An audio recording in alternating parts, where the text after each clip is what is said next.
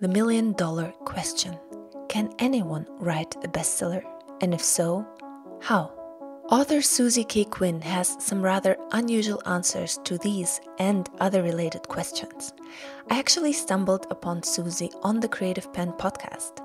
I took her course, How to Write a Bestseller, on Mark Dawson's self publishing formula, and I had to invite her over to my podcast. Unlike many other how to gurus, Suzy has actually walked the walk. She has published 21 novels and has sold millions of copies of her books and reached bestseller status with several of her series. So, Suzy knows what she's talking about. Plus, she's really interesting, humble, and a great person to chat with.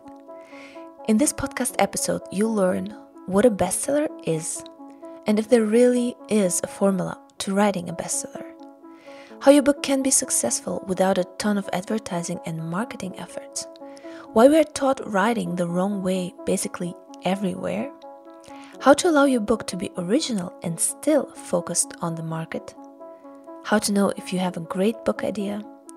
The single most important ingredient in a best selling book. And much more. Are you ready to dive in? Let's do this.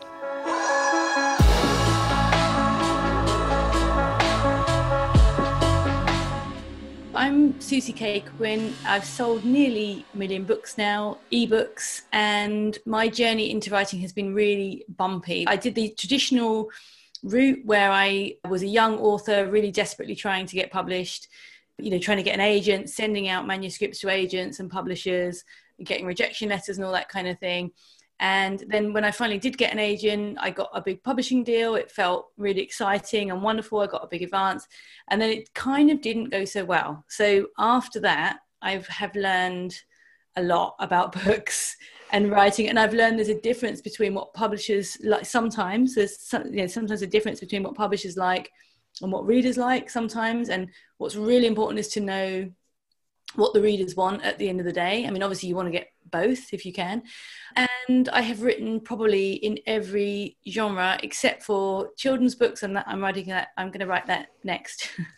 so I've written romance, thrillers, comedy, kind of more literary thrillers, all sorts of things. So yeah, I'm very kind of what's the word where you can't sit still, and I'm yeah busy. I'm a very busy writer. Suzy's course is called How to Write a Bestseller. What an exciting topic! And don't we all want to know how to do this?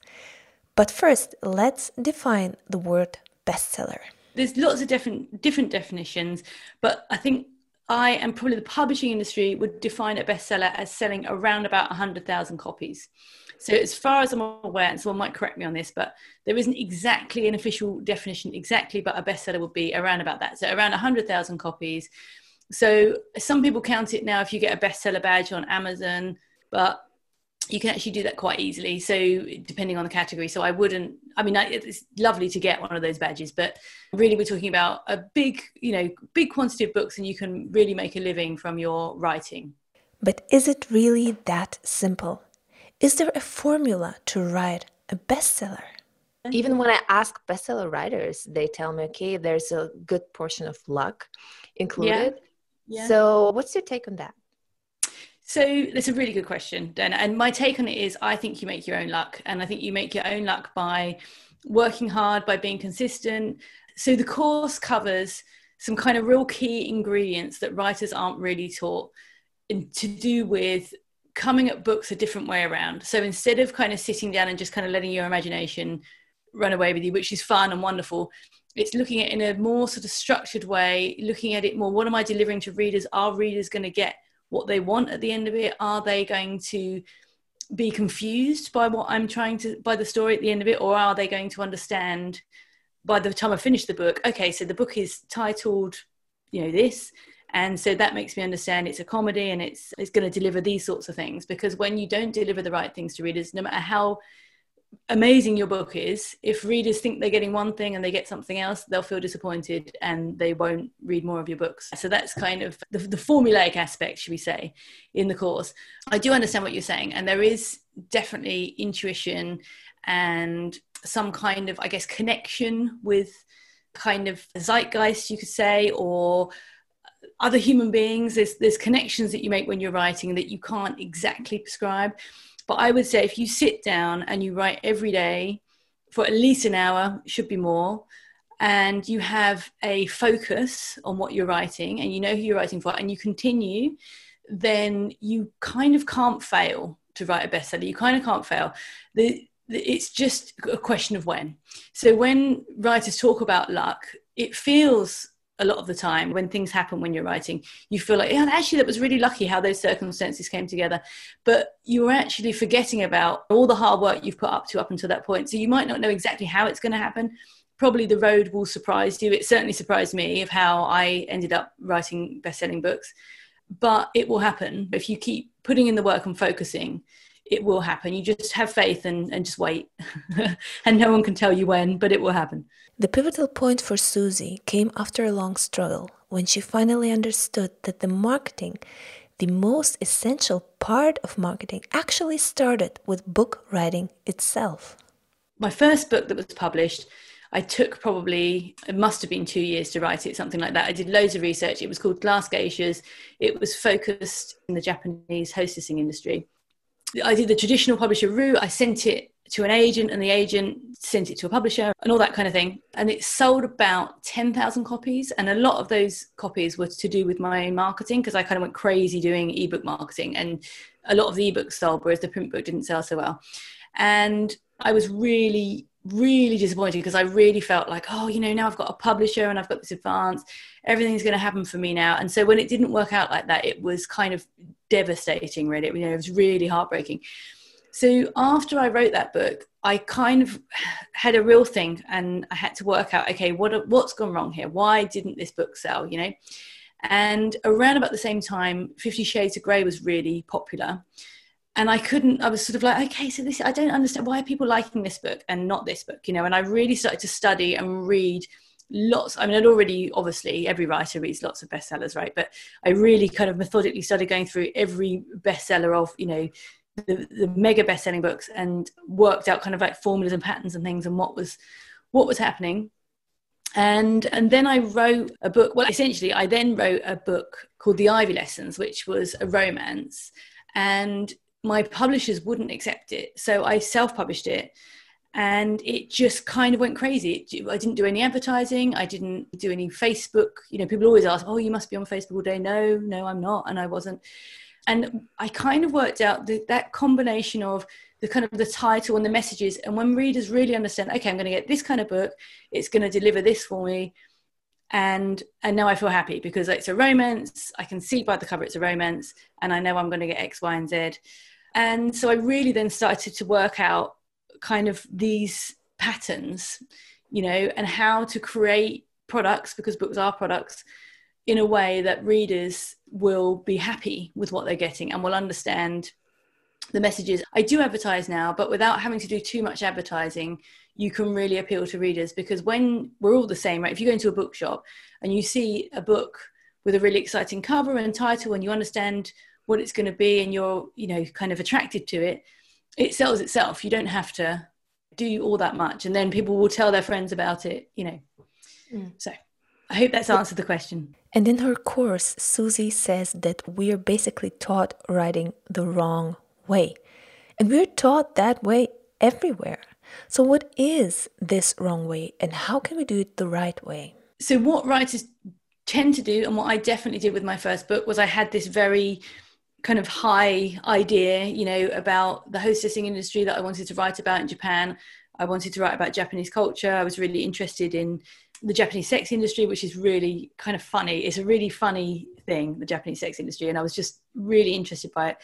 And then I had these characters in this story. And so I just kind of put it all together without thinking about what kind of book it was. Is it a thriller? Is it a romance? Is it? It kind of had a bit of everything, really. And it didn't have a focus a reader focus. So when we came to publish the book, obviously I was really happy, incredibly grateful that my publisher bought that book, really, really grateful. But when we came to do the cover, there were two really different options for the cover. There was a thriller option, which kind of had like kind of it was like red and black and kind of uh, I don't think it was a knife, but it was a really sort of dynamic kind of dark cover. And then there was a sort of women's fiction type cover, which was all pastel colors and and Japanese kind of artwork and things. So two completely different covers for the same book, and that should have told me really how confused my story was. If we couldn't even come up with a clear focus for the cover, so I now understand better, and I think writers should be taught this that before you start writing, before you spend all that time writing, you know, 100,000 words or however many words you're going to write, start with a rough idea of a title, how you can imagine your book looking in the bookshop, and that kind of thing. There's loads of details on this in the course, but it's basically to do with making sure your book is focused and clear for readers. Susie really opts for thinking about the marketing first and especially about your target audience. And most authors, I think nearly all authors I know never think about that. I know I didn't when I started to write my first book. And I know many authors don't even think about the genre because actually, genre is the target audience because the audience, in terms of fiction books, is determined by genre, genre lovers. So we don't even think about the distinct genre we want to write in and the kind of people we're writing this book for. But then, what about artistic expression? What about originality? Do we always have to only write to market? And can we bring our unique originality and something different into the book and still think about genre and be able to put it into some kind of box? Do we actually need a box? Or can we be free spirits and artists who just express their originality? So it's a great question. And I think it's about a balance. And there's a, a Greek myth that basically, I think it's Ulysses has to sail between two kind of like, I think it's the sirens on one side and something else on the other side. And he has to sail through the middle. And I read this in a, a book called Bestseller. And it's basically about balancing you have a plan and a focus, but you hold on to it quite lightly and you leave room and space for ideas to come and you let, you know, so you're able to let your book breathe as well. So don't over plan and keep it too rigid. If you come up with this amazing title at the beginning, but as you start to write, things change, it's okay. You can, you can change things. So I would say it's just kind of holding on to that focus, but just not too tightly. And if you do that, that creative side, that kind of freedom where ideas just come from nowhere is still, there's still room for that would be my answer. So basically, it's not quenching your creativity. And that is actually what I always say that your creativity flourishes with limits. If you give it a problem, if you give it some limits that are not too rigid, your creativity starts to flourish. So don't be afraid to consider the market, to consider your target reader before you write, because you will still have room for originality and for creativity. But what about the beginning of the process? If you have many ideas, or if you even have one good idea, how do you actually know that it has best selling material inside? Do you know what I used to do? Is I used to put up a Facebook ad for my book ideas. So I used to have a title, rough idea, and then I put up a Facebook ad to see how many clicks it got to have to get an understanding of like how popular is this sadly for me facebook stopped me doing that which was kind of fair enough. I mean i probably shouldn't have but you know i, do, I always directed it to a sort of a similar type of book so i'd sell another author's book so i felt kind of morally okay. You know it's okay because some other author is going to get some clicks but anyway. So I, so that's what i used to do. Now i ask people i talk to people you know but there is also kind of a sense of as a reader we're all readers you just kind of know sometimes you feel stuff like that title's great. When I look at that title, it's great. And you also know when something's not quite great, but you kind of want it to be, but you know it's not quite there.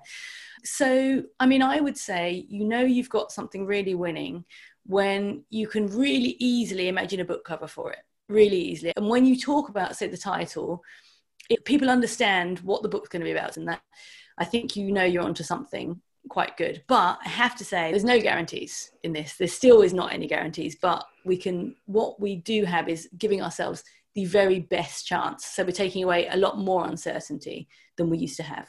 Give yourself the best chance to succeed. Let the packaging, so the title and the cover of the book, give you a focus where to direct your book when you're writing it.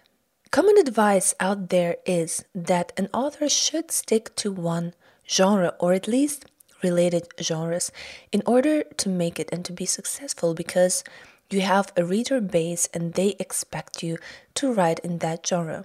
But Suzy has actually proven quite the opposite. She has written in so many genres. What's her secret and how does she do it? When I started off, I sort of experimented with doing pen names, but it just kind of drove me crazy, really, because then you have like different websites and different Twitter accounts and all that kind of thing. So, just for my own sanity, I have my own, just one name.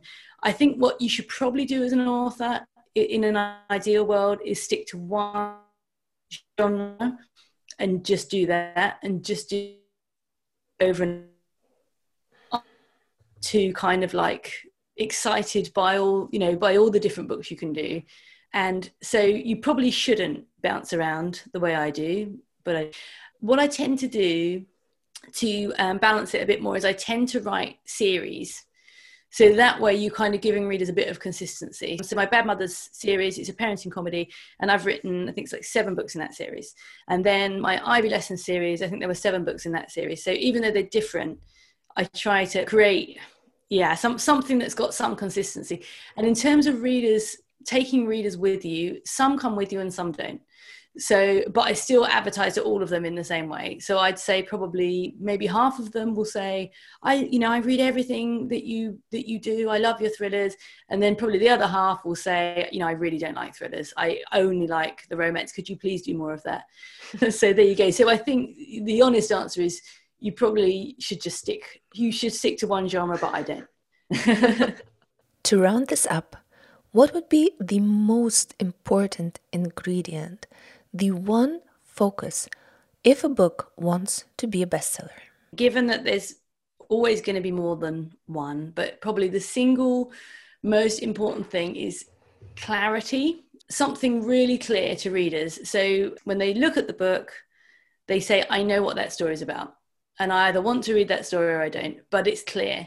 So it's not a kind of muddy. I'm trying to think of some. I mean, if you look in the Amazon charts, you'll see so many books that you think, I don't know what that is. I just don't know. You know, it, it, could be this kind of book or that kind of book, or maybe the cover looks like a thriller, but I don't know about the title, and the title I don't really know what the story is going to be about by that title. If you can get something that's really clear, a really clear idea, I mean, that's really what it comes down to a kind of a, a short snappy idea that you can say really quickly like this book is about you know a shark killing people in a holiday resort then you're good. And that's one of the biggest problems I think we have as authors is we write our amazing, beautiful books and then we go to the publishers and the publisher has decided this year, you know, that vampire books, should we say, are really popular. And because your book has a vampire in it, they're going to make it look like the other vampire books. But the truth is, your story doesn't really have a lot to do with vampires. So when readers read it, they feel ah okay that didn't really match what i wanted so now i feel disappointed yeah so everything should definitely definitely match up completely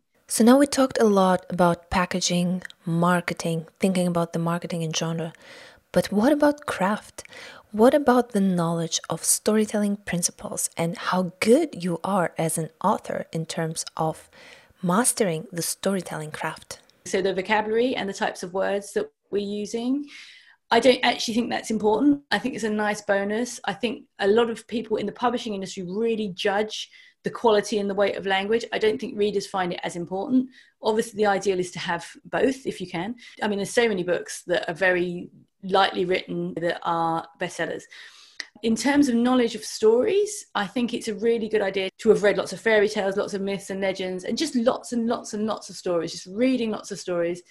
And subconsciously, all that, that pattern will sink in because there are patterns in stories and we do expect things from stories and it's tricky because i know we want to be original and not to kind of follow like a recipe but at the same time stories are talking to something inside of us a subconscious part of us and we want to make sure we're delivering what readers want from the story and what their subconscious expects. It's really interesting you were saying about the hero's journey and, and how it can be useful for creativity because I really like I usually, when I'm planning a story, I have files like the, you know, the hero crossing the threshold, things like that. And it sparks interesting ideas. So I, I, like that part, the kind of the generating ideas.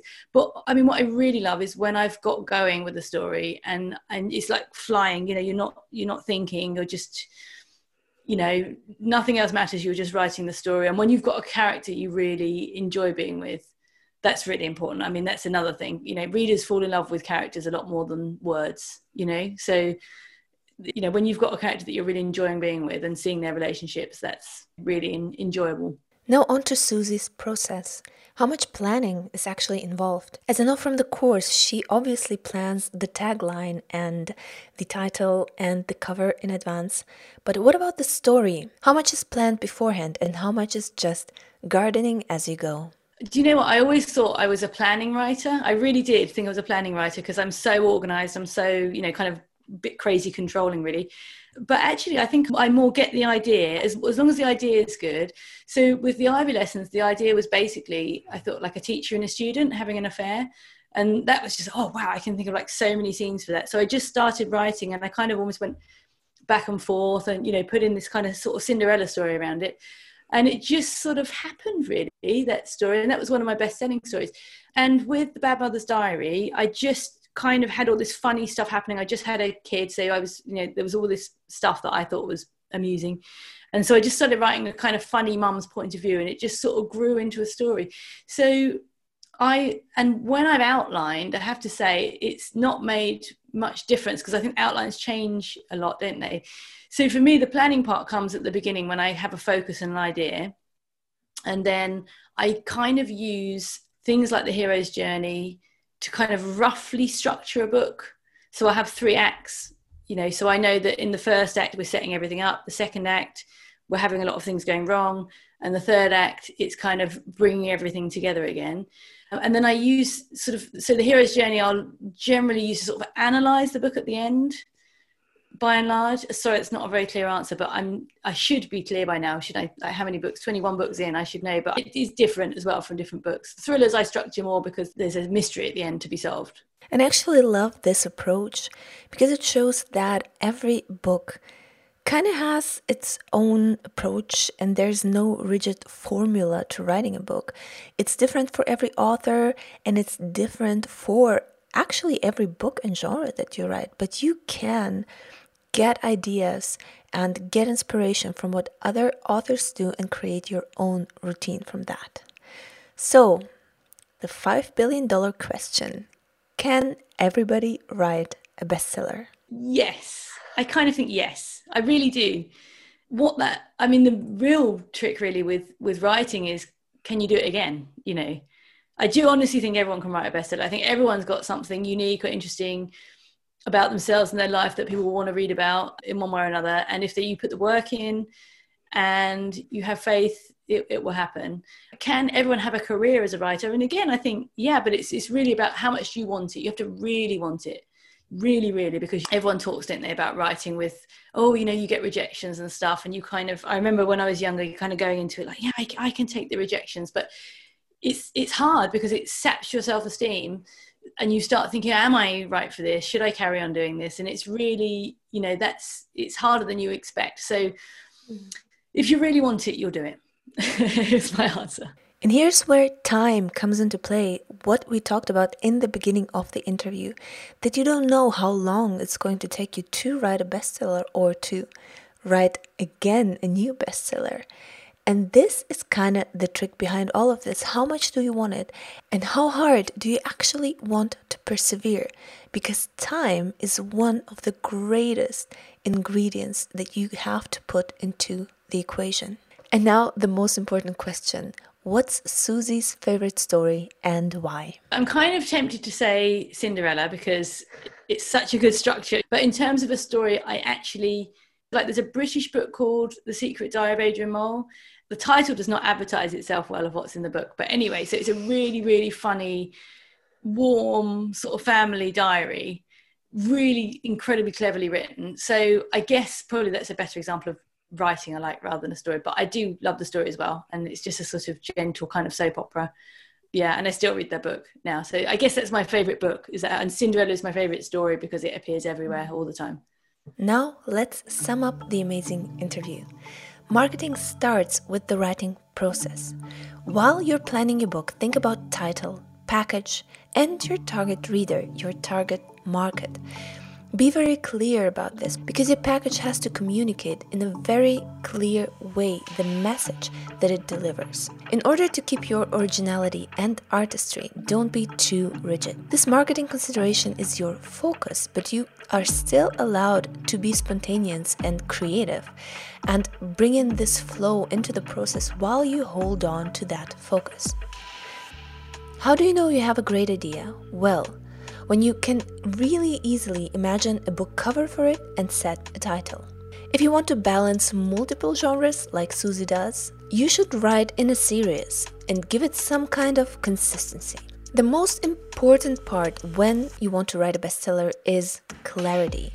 That when the reader sees the cover and reads the title, she knows what the book is about and if she'd like to read it or not. And the inside, the story itself, obviously has to fulfill that promise. The mastering of storytelling craft is no less important.